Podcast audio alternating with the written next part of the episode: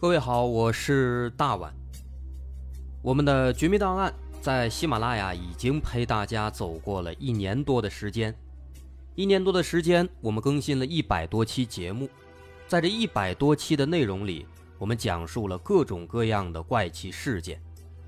那在今后呢，我们也想尝试去做更多的其他类型的内容，比如一些自然怪象，比如有一些名人的黑幕。或者说是黑帮的发迹史，亦或是各种悬疑大案，以及更多的其他题材的探索。针对这些内容，目前我们也已经有了一个大概的规划。我们将会把这些内容做一个大概的整合，放在之后我们即将推出的一个新的专辑当中。这个专辑的名字暂定叫做《绝密档案：深夜调查局两百家尘封的未解之谜》当中。需要说的是，这个新专辑我们决定在喜马拉雅作为会员节目进行独家播出，总计有两百多集的内容。专辑上线时间将会在不久之后的九月九号，大家届时可以在喜马拉雅搜索关键词“绝密档案深夜调查局”，就能够找到这部新的专辑了。在上线前的这段时间当中，也欢迎大家添加我们喜马拉雅工作人员的微信。X m l y 零三三零，也就是喜马拉雅四个字的拼音的首字母加零三三零，x m l y 零三三零。添加微信之后，工作人员将会把大家拉进喜马拉雅官方的粉丝群，届时将会有不少福利活动，送喜点、送签名书等等其他惊喜在等着大家。需要特别说明的是，新专辑。将会是喜马拉雅的会员专辑，也就是说，如果您是喜马拉雅的会员，就可以免费收听本专辑。目前，喜马拉雅的会员价格为每个月六块钱，六块钱就可以听到我们的两百多集故事，也是很划算了。希望大家能够多多理解，多多捧场。九月九号，我们不见不散。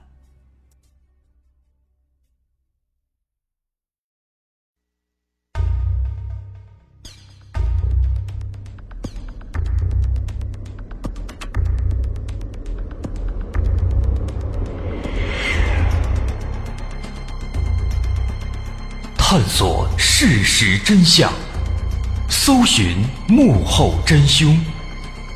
欢迎收听《绝密档案》，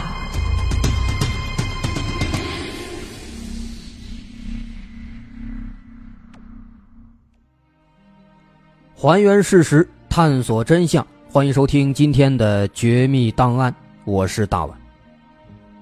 今天咱们说的这个案子叫《消失的夫妻》。听着名字挺有意思，这起案子也非常有名。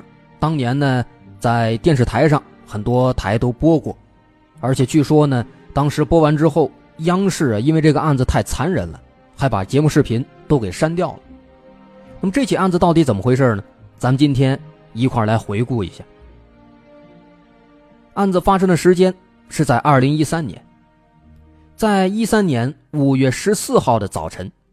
在山东省临沂市费县的一个小村子里啊，有一位姓刘的大娘，早早的就起床，开始起来忙活做早饭了。哎，忙活了半天，做的很丰盛，好几个菜都摆到桌子上。不过摆好做完之后呢，她没吃。哎，为什么呢？原来这个刘大娘在等自己的儿子和儿媳妇。小两口之前跟刘大娘说好了，说今天早晨要来家里吃饭。在这儿呢，咱们得介绍一下他的这个儿子和儿媳妇，当然都是化名啊。他儿子叫孙刚，儿媳妇呢叫李红。这小两口去年十月份刚刚结婚，家里呢给盖了一栋新的房子啊，就在村子边上，同一个村房子盖得很漂亮，很气派啊，新砖新瓦，外边还镶上瓷砖，非常好看。那因为这个房子的位置比较偏，毕竟呢是在这个村子的边上。所以当时呢，还在这个房子的门口院里装了摄像头，防止有小偷来盗窃。那么从这个房子的这么一个大概的形容上，咱们能看出来，小两口家里边应该是比较富裕。那确实，小两口呢在外边做一个小买卖，挣了一些钱，家里挺省心，所以房子呢盖的都挺好。就是因为都住在一个村啊，离的呢又不远，所以小两口经常的就来母亲家里吃饭来看一看。所以今天刘大娘早起忙活开始做饭。不过做好之后，刘大娘在这等，等了半天，发现小两口还没来。刘大娘就纳闷了，就给儿子打电话。哎，可是打过去之后呢，发现电话关机了。奇怪呀，于是他就给儿媳妇打，哎，发现也关机了。这就奇怪了，老人心想：怎么关机了呢？小两口是不是吵架了？一生气没来？那心里边他这么琢磨着呢，他就打算直接到儿子家里边去看一看。如果说两口子真的吵架了，还能帮着劝一劝。啊，没一会儿，刘大娘就来到了村口小两口的家门前。不过他刚要敲大门，一抬手，发现这个院子里边大门没锁。这个大门没锁，估计就是有人在家。啊，于是刘大娘就直接推门进去了。进来之后呢？就一边喊着儿子儿媳妇的名字，一边推开屋门进到了屋里。哎，可是进到屋里之后啊，刘大娘发现家里边根本就没人，喊了好几遍，没人回声。于是呢，他就挨个屋子去看，啊，结果屋里也都没人。这时候刘大娘就更纳闷了，两口子大早晨能去哪儿呢？还不锁门。他一边这么想着，一边就往这个屋外走。想到外边去找找，结果这刘大娘刚一出门，往院子里刚扫了一眼，立马就吓得直接坐地上。怎么回事？他发现啊，儿子家呢本来是养了一条狗，这条狗这会儿呢，被人用砖头给砸死了，砸的是血肉模糊，地上一摊，非常的恶心。啊，刘大娘看到这个场景，当场就吓得直接瘫地上，脑子里一片空白啊。谁能干这事儿呢？那肯定不是小两口自己。那现在小两口又不见了，失踪了，狗也死了。这刘大娘心里是越想越害怕，于是就赶紧跑回家里边就报了警了。警方很快就赶到现场，不过对于刘大娘的报警，警方一开始也是很懵的。啊，说小两口失踪了，家里的狗呢还被人砸死了，这两件事听起来似乎没有什么联系。于是，警方直接就来到现场展开了调查。进到院子里之后，警方首先看到的就是这条被砸死的狗，很明显是用砖头砸死的，凶器还在一边放着呢。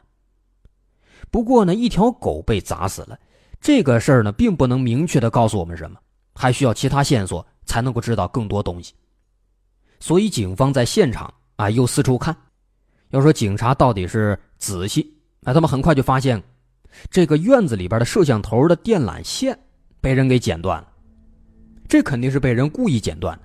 那至于剪断的原因，目前呢也是不太好判断。然后警方就进一步来到了屋子里，粗略转了一圈，发现卧室里边这个电脑的主机也不见了，被人搬走了。那么从这个情况来看呢，如果真的跟刘大娘说的一样啊，说小两口吵架。那肯定不至于把狗砸死，也不应该剪断摄像头，也不应该搬走这电脑主机，肯定是不会干这事儿。所以这个时候，根据这个情况呢，警方就猜测，说会不会是有人入室盗窃呢？啊，从这个情况来看，又丢东西，狗也死了，摄像头被剪断了，这个情况是有可能的。那么如果说是小偷入室盗窃，那么肯定会在。墙上或者院子里或者门上留下一些线索，比如撬门的痕迹，比如如果是翻墙的话，墙上肯定会有一些鞋印之类的。那么有了这个思路，警方就在院子里展开了更仔细的调查。哎，果不其然，没多大一会儿啊，在这个院墙上面就发现了好几个淡淡的鞋印。另外，除了鞋印，警方还发现这个屋里。窗户上的那个不锈钢的栏杆也被剪断了，剪了一个大洞，这个洞呢正好够人钻进去。那么从这个情况看的话，这肯定没跑了，肯定就是有人翻墙入室。那么翻墙入室的目的有可能就是盗窃。那么，为了进一步的再寻找其他线索，这时候呢，警方决定兵分两路，一路进屋里调查这个翻墙入室的人以及小两口留下的一些线索，另一路呢，在现场周围做调查，走访邻居，寻找小两口的下落，顺便看看有没有别的痕迹、别的线索。那么这第一路，他们进屋之后呢，首先对于屋子里的情况做了一遍仔仔细细的勘察，哎，很快就发现有问题了。这表面上，屋子里呢很干净，啊，看起来应该是刚刚被打扫了一遍，但是仔细一看啊，发现一些柜子呀、抽屉呀等等这些摆放的很乱，被人翻过。那么这时候我们从头来捋一捋。有人翻墙入室，摄像头的线被剪断了，电脑主机不见了，柜子抽屉都有人翻过。那么这些情况串联在一起，就能够得出一个结论：有人翻墙入室，撬窗户进到了屋里。那么进来的目的是什么？很有可能就是盗窃。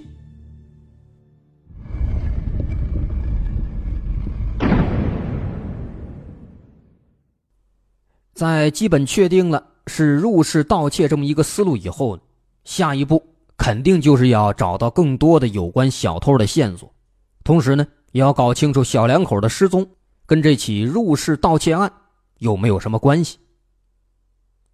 调查仍然继续，啊，很快线索又出现了。警方用这个专业的设备检查房间地面的时候啊，发现。在地面上呢，存在微量的血迹，而且通过观察能发现，这个血迹是被抹布或者拖把之类的东西擦过的。这个情况说明血迹在出现以后，有人刻意的想把它清理掉。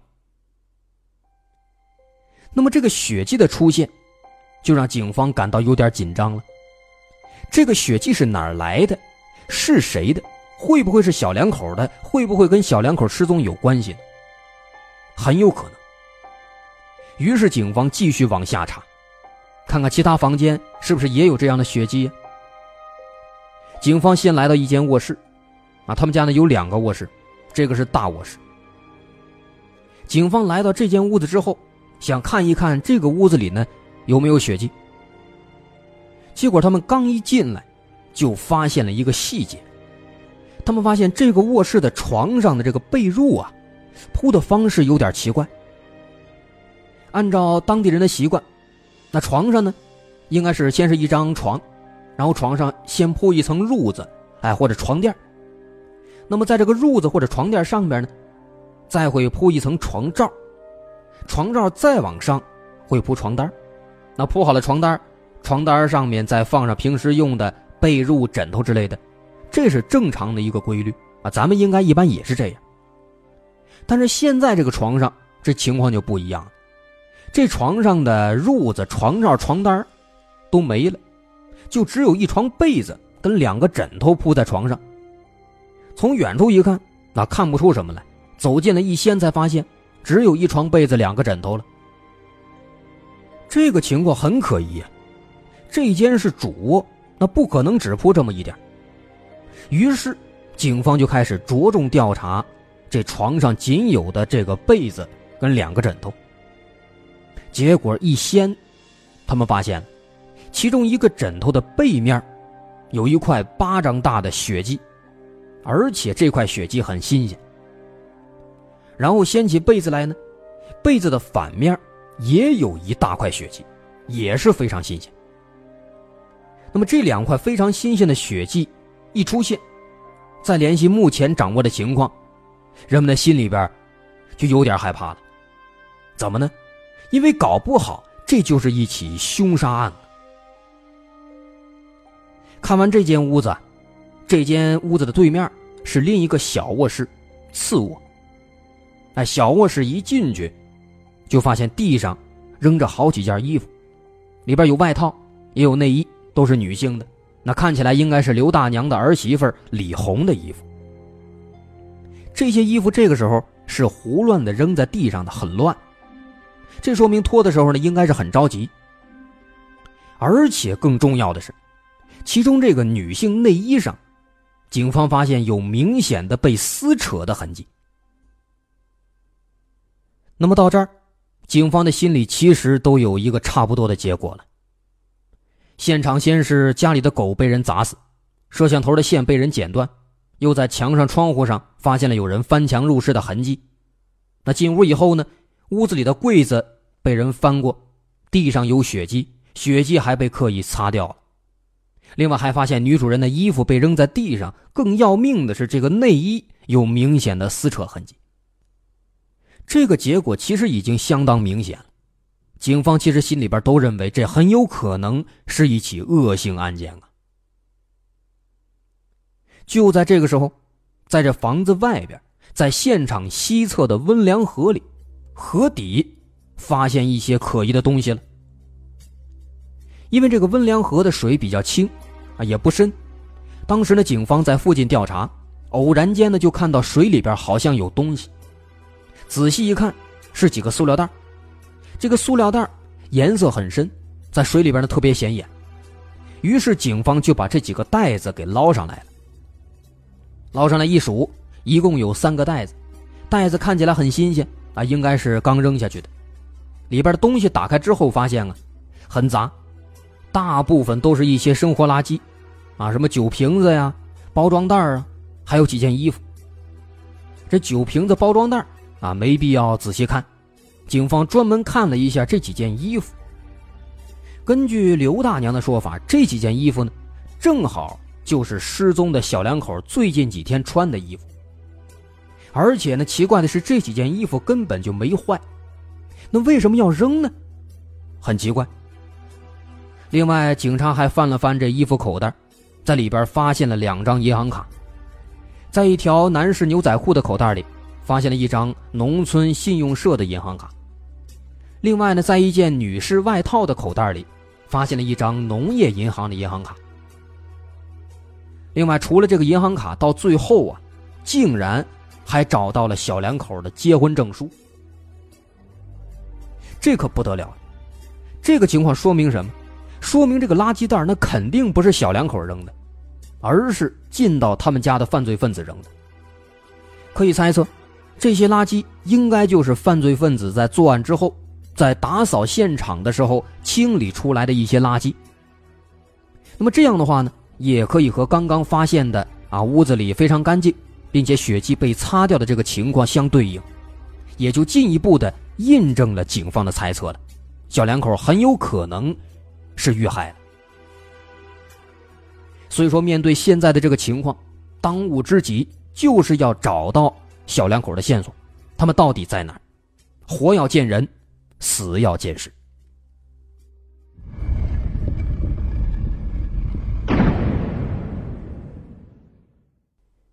为了搜集更多线索，警方继续在现场的周围寻找。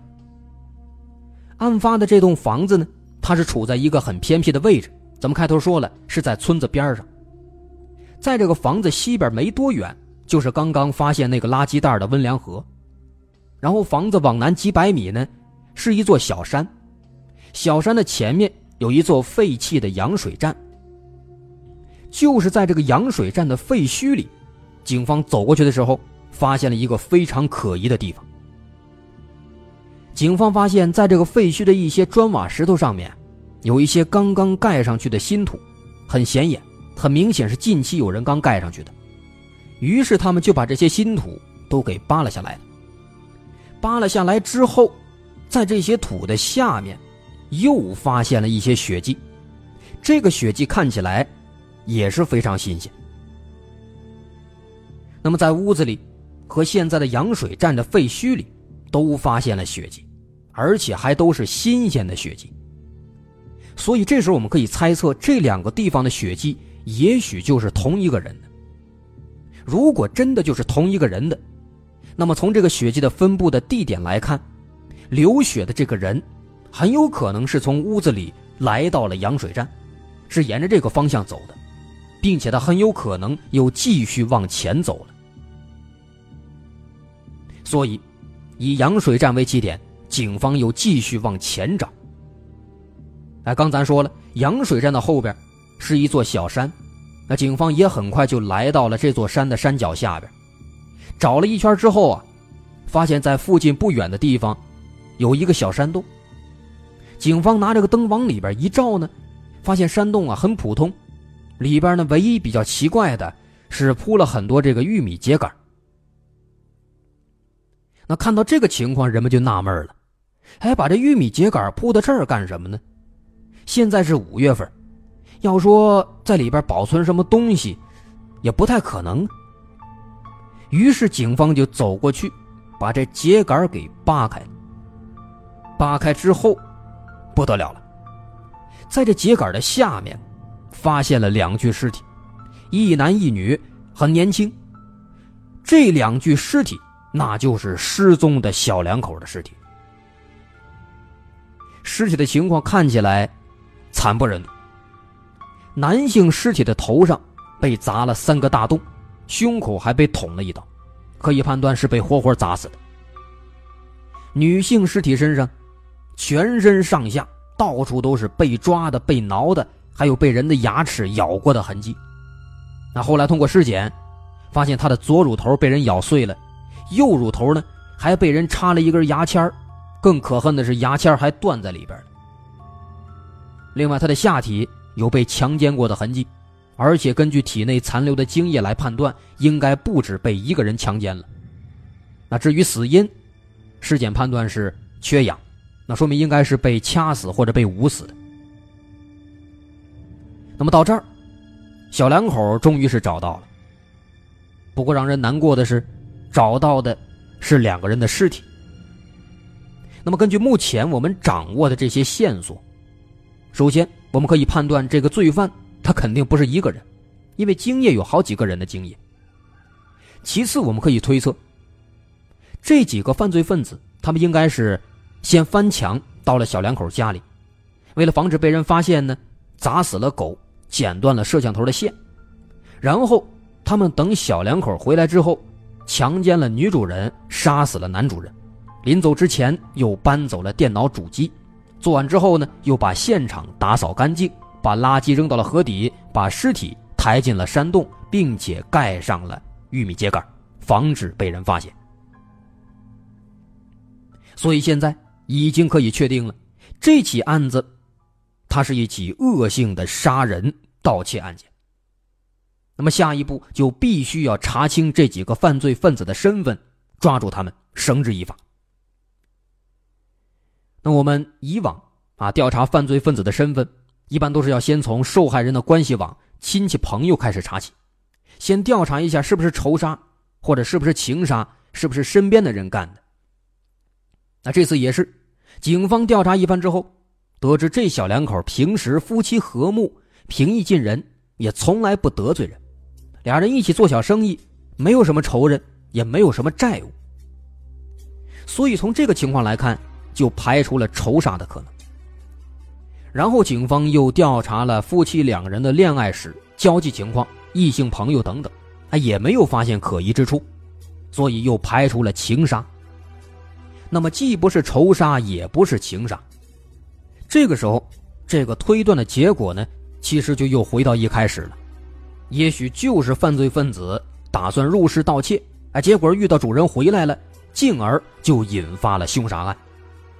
这也就表示凶手和小两口他是互相不认识的，那么这也就让调查他的难度更加大了。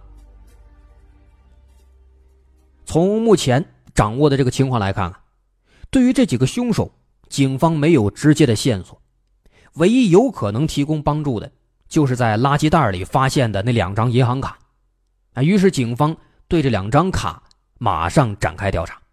果然，很快就有了突破了。这两张银行卡呢，分别属于两个不同的人。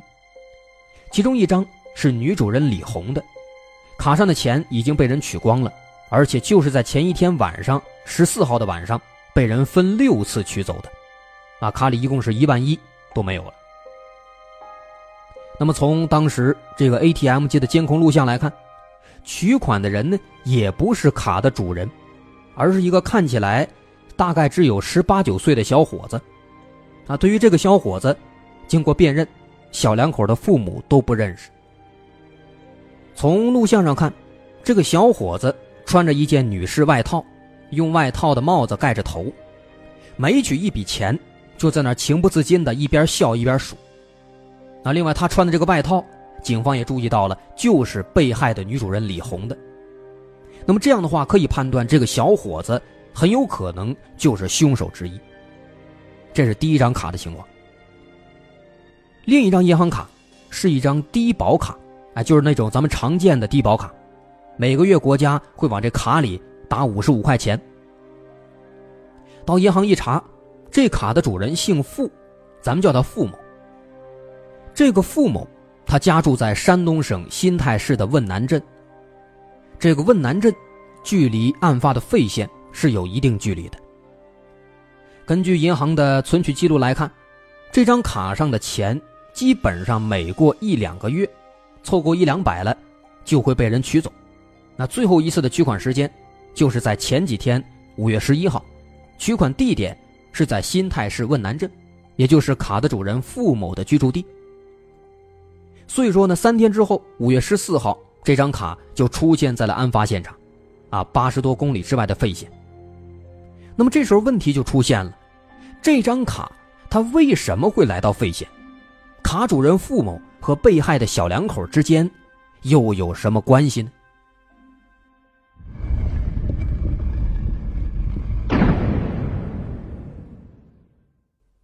对于这张低保卡的出现，后来警方一查。发现这个付某跟被害的小两口没有任何关系，家里人也都不认识，不是亲戚，不是朋友，听都没听过。那么这个付某是谁？他的卡为什么会在费县，会在现场呢？警方猜测，既然跟被害人没关系，那么这个人他肯定就跟凶手有关系，嫌疑最大的肯定就是卡的主人付某。于是，警方马上赶到了汶南镇，很容易就找到了卡的主人付某。啊，结果一见面啊，警察们发现这个付某跟自己想的不太一样。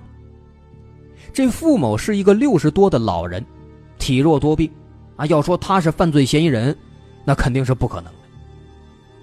哎，这又是怎么回事呢？警方仔细一问，知道了，原来这张低保卡，付某自己根本就摸不到。虽然说是自己的，但是呢，平时都是他的儿子富刚拿着，卡上的钱也都是富刚来取，取完之后他自己就花了。这个富刚，他是一个无业游民，当时是二十六岁，平时没有收入来源，每天呢就靠一些小偷小摸，纠结一些其他的小混混，坑蒙拐骗这样过日子。另外呢，还一直剥削他父亲的低保。那了解到这个情况以后。警方认为这个付刚非常可疑呀，而且与此同时，他们发现付刚他失踪了，这不用想，那肯定就是畏罪潜逃。于是，警方决定马上动身抓捕付刚。最终，在五月十七号下午，在山东省泰安市宁阳县华丰镇，在一辆客车上把他给抓住了，而且非常幸运，这一抓还不止他一个。连带着他的三个同伙张学军、王吉营和赵峰，正好一窝端全抓了。那被抓住之后呢，四个人也都年轻啊，也都怕了，当场就全招了。说付刚、张学军、王吉营、赵峰这四个人呢，情况都差不多，都是不务正业，天天做一些违法乱纪的事情。他们年龄也都差不多，这里边呢，付刚最大，二十六。赵峰最小，当时只有十七。那当时取钱的这个小伙子就是赵峰。在五月十四号案发这一天，四个人呢就晃晃荡荡到了费县，打算在这个县城里呢找户有钱人家偷一笔钱。来到费县的这个村子之后啊，他们就在这个村子周围晃悠，晃了一圈，他们就盯上了小两口的这栋新房子。因为人小两口刚结婚啊，盖的是新房，很气派，门口呢还装了摄像头，这说明家里肯定有钱。而且呢，这个房子位置也挺偏，村子边上，好偷，所以四个人就锁定了这户人家了。他们观察了一会儿，发现家里边没人，于是，在下午的五点多钟，四个人就翻墙入室，进到了小两口家里。那么，先进到院里，第一件事呢，把摄像头线给剪断了。剪断之后，把其他事情处理好，他们就撬开窗户，进到了屋里，开始翻箱倒柜找钱。但是呢，翻了一顿没找到现金，就发现了一张农业银行的银行卡。哎，不过在这个过程当中，因为小两口刚结婚啊，这屋子里摆的到处都是婚纱照，哎，四个人就看到这个婚纱照了。他们一看，哎呀，这个新娘子太漂亮了，心里边可就放不下了，欲火焚身，想强奸这个新娘子。那也确实，这四个人呢都是小混混，天天游手好闲，长得也不好看，没有姑娘喜欢他们，都是光棍所以心里边这个欲望肯定是非常强烈的，所以这四个人就躲到了小两口的卧室里，等主人回来，到时候打个出其不意。等到晚上七点多钟，小两口回来了，回来以后先进屋门的是女主人李红，结果刚一进来，张学军扑过去一把就给摁住了，紧接着其他三个人冲出去拿着刀，把孙刚又给制服了。毕竟是措手不及，小两口根本没有反抗的机会。之后四个人就逼迫小两口说出了那张银行卡的密码，然后呢，赵峰、王继英出门取钱，剩下的两个人就在小两口的家里守着丈夫孙刚，把李红给强奸了。这俩人毕竟都是老处男啊，二十多年了，一下子全爆发出来了。上来之后对着李红是又捏又咬。最后，这李红的惨状，咱们前面也说了，咱在这不重复了。两个人前前后后轮奸了两三个小时，一直到赵峰、王吉英取钱回来。而且更可气的是什么呢？俩人取钱回来之后，四个人高兴啊，有钱了，二十几年的心愿也了了。那为了庆祝呢，四个人竟然在小两口家大吃了一顿，专门出去。买了很多酒，还在人家里边就地取材做了一锅红烧肉，喝酒吃肉，一直是吃到凌晨三点。完事了，吃高兴了，喝高兴了，四个人这又起来砸死了男主人孙刚，又用被子闷死了女主人李红。那杀人灭口之后，四个凶手又仔仔细细的打扫了一遍现场，那又是擦血迹，又是收拾床铺，又是扔垃圾，又是转移尸体。那不过呢，在这个过程当中啊，他们也留下了大量线索。先是没擦干净的血迹，再是没有收拾彻底的床铺，最后呢是那张低保卡。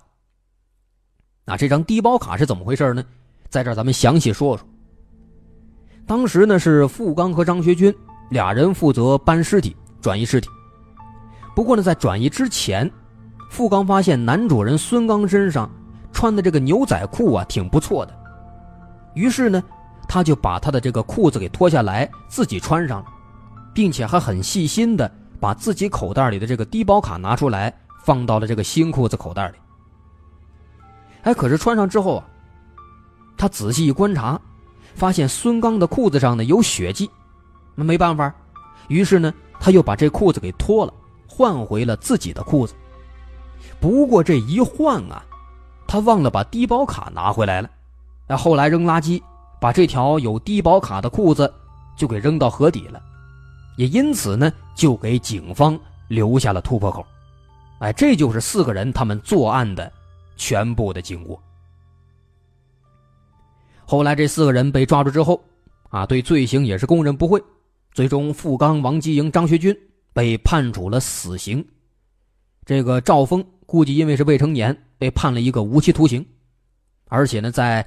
一六年六月二十二号，死刑和无期也都已经按照计划顺利执行了。哎，这就是这起案子全部的情况。四个不是人的东西，最后呢也终于是依法处决了，也是一个大快人心的结局。好，咱们今天这个案子就说到这儿。我是大碗，如果您喜欢我们的节目，欢迎关注我们的微信公众号。在微信搜索“大碗说故事”就能找到了。好，咱们下期再见。